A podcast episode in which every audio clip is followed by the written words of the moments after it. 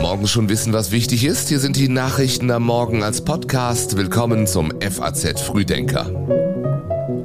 Heute ist Donnerstag, der 23. März und das ist das Wichtigste an diesem Tag. Beim EU-Gipfel geht es um weitere Hilfe für die Ukraine, aber im Hintergrund schwelt der Verbrennerstreit. Die Details zum 49-Euro-Ticket werden öffentlich und wir fragen, legen Verdi und die EVG Deutschland lahm? Gleich mehr dazu. Hier erst noch die Nachrichten der Nacht in Schlagzeilen. Bundesinnenministerin Faeser will gegen staatliche Einflussnahme aus China vorgehen, sagte sie bei ihrem Washington-Besuch. Bei heftigen Stürmen in Kalifornien sind mindestens fünf Menschen ums Leben gekommen. Die Damen vom VfL Wolfsburg sind auf Halbfinalkurs. Das Champions League Hinspiel in Paris gewann sie 1 zu 0. Und König Charles sucht einen neuen Koch. Das britische Königshaus hat in der Nacht die Stellenausschreibung veröffentlicht. Wochenendeinsätze werden erwartet. Die Texte für den FAZ Frühdenker Newsletter hat Rebecca Buchsein geschrieben. Ich bin Jan Malte Andresen. Schön, dass Sie auch diesen Tag mit uns beginnen. Das Thema steht gar nicht auf der Tagesordnung und dennoch steht der heute beginnende EU-Gipfel unter dem Eindruck des weiter schwelenden Streits um das Aus für Verbrenner.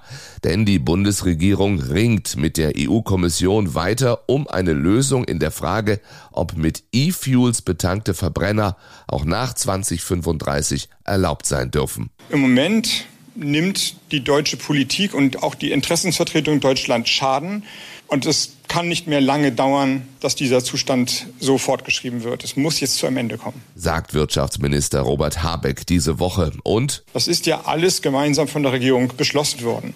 Es gab also auf dem Weg, und der ist auch genutzt worden, jede Möglichkeit mitzureden. Es ist jetzt nicht wie Kai aus der Kiste gekommen. Mittlerweile hat die EU-Kommission ja einen neuen Vorschlag vorgelegt.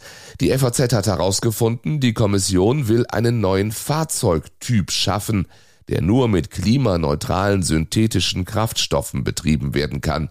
Diese Fahrzeuge könnten dann auch nach 2035 zugelassen werden.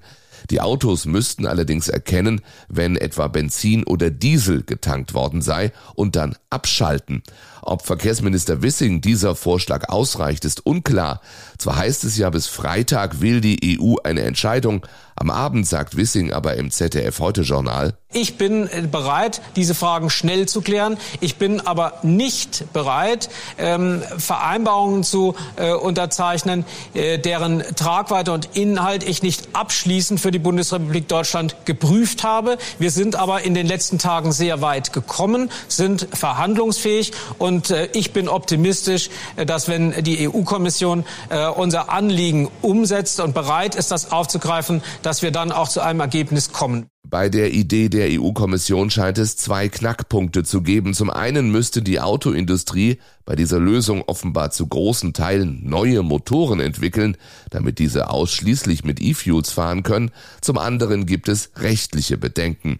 Da ist das letzte Wort noch nicht gesprochen und wie gesagt, das Thema steht beim Gipfel heute offiziell noch nicht mal auf der Tagesordnung. Themen sind unter anderem weitere Hilfen für die Ukraine, die Wettbewerbsfähigkeit der europäischen Wirtschaft, die EU-Handelspolitik, die Energiepreise und die Migration. Bleiben wir kurz beim Thema Verkehr und beim Verkehrsminister. Heute machen wir Schluss mit kompliziert und anstrengend. Schluss mit Rätselraten vor einem Ticketautomaten. Sagt Volker Wissing vergangene Woche im Bundestag und meint das 49-Euro-Ticket. Bis zum Verkaufsstart am 3. April sind es nur noch wenige Tage. Bis heute Mittag wollen die Verkehrsminister der Länder noch letzte Details klären.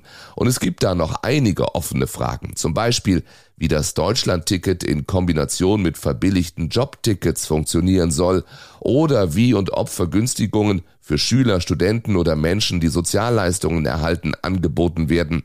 Der Vorsitzende der Verkehrsministerkonferenz Nordrhein-Westfalens Minister Oliver Krischer warb für möglichst einheitliche Regeln.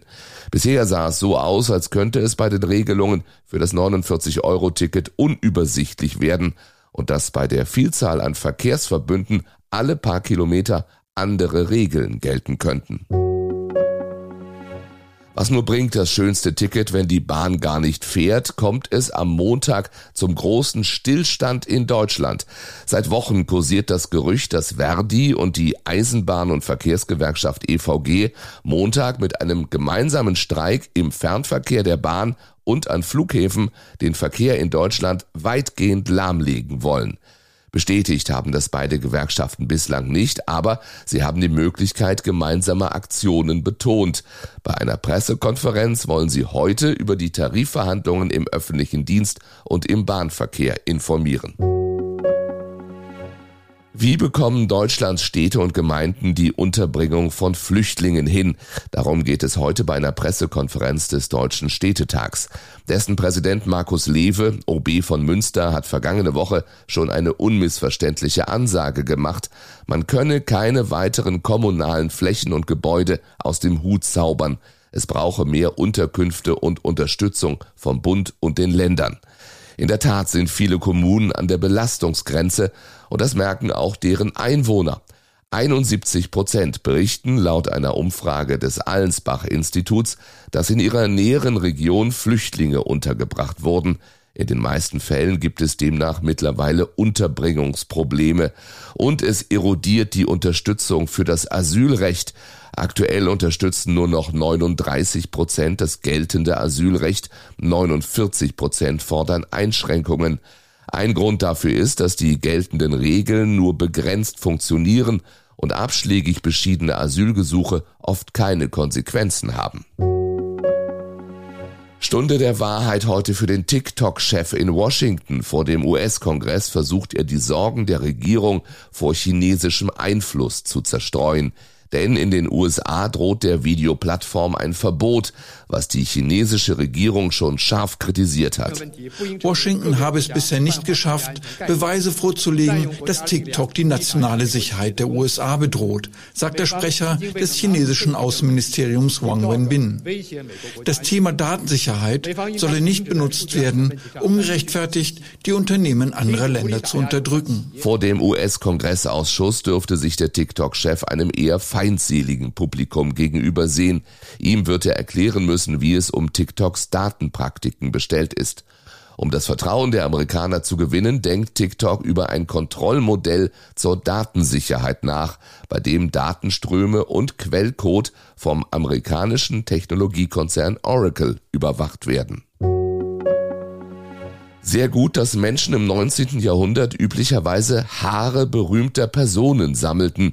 Nur deswegen wissen wir heute früh mehr über die Krankheitsgeschichte von Beethoven. Wissenschaftlern ist es gelungen, das Genom des Komponisten zu entschlüsseln und mehr Licht ins Dunkel seiner langen Krankengeschichte zu bringen. Beethoven ertaubte früh und erlitt Zeit seines Lebens an ungeklärten Magen-Darm-Beschwerden. Er hatte wirklich durch seine Genetik einfach ein erhöhtes Risiko, eine Leberzirrhose zu entwickeln.